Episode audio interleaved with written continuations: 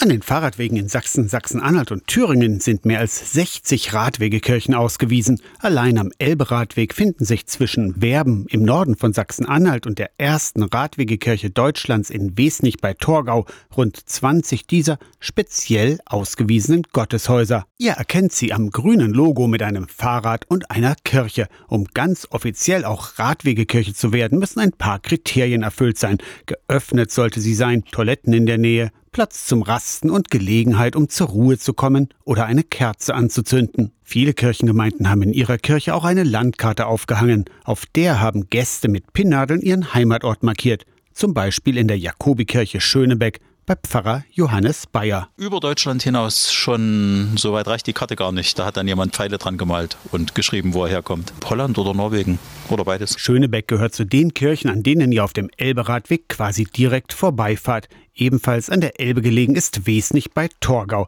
Vor 20 Jahren wurde Wesnich die erste Radwegekirche in Deutschland. Im Juli ist das Jubiläum. Radwegekirchen stehen aber auch am Europaradweg R1, zum Beispiel in Ballenstedt, Bad Suderode oder das Kloster Drübeck, am Saaleradweg in Wettin oder Wörmlitz oder im Burgenlandkreis am Unstrutradweg im Pfarrbereich von Anne-Christina Wegner.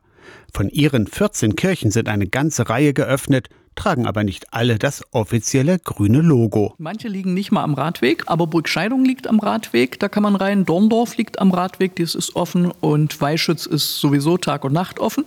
Kann man wunderbar, wenn man nach Freiburg fährt, kommt man durch diese drei Orte durch. Unter radwegekirchen.de gibt es eine Übersicht über Radwege, Kirchen, ihre Geschichte, die Öffnungszeiten und manchmal sogar die Geodaten fürs GPS-Gerät. Aus der Kirchenredaktion Torsten Kessler.